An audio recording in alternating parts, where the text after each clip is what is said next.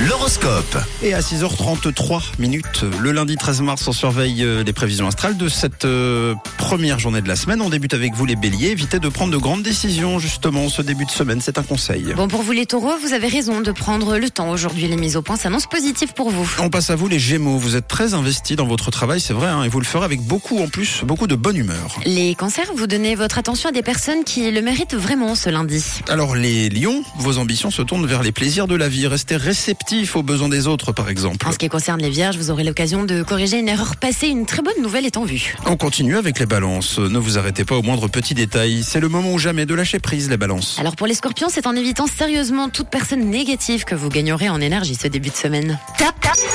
Les Sagittaires, bravo, félicitations, c'est une belle journée aujourd'hui pour vous, pour vous amuser en bonne compagnie, notamment dans une ambiance décontractée. Pour vous les capricornes, une certaine fragilité vient vous rappeler à l'ordre. hein. C'est votre hygiène de vie qui est en cause. Attention aux négligences les capricornes. Les Verseaux, vous n'aurez qu'une envie, vous réfugiez aujourd'hui dans vos rêves, mais vous manquerez de temps. Dommage, les Verseaux. Et on termine avec vous les poissons. Vos réactions mal ajustées pourraient vous desservir ou même vous ridiculiser aujourd'hui. Bon, les Sagittaires, encore bravo, vous attaquez bien la semaine. C'est vous le signe top euh, ce lundi. L'horoscope revient dans une heure. Tout de suite, c'est le collector de Camille. Ensuite, on cherche la bonne réponse et peut-être qu'on trouve même la bonne réponse au Zoom.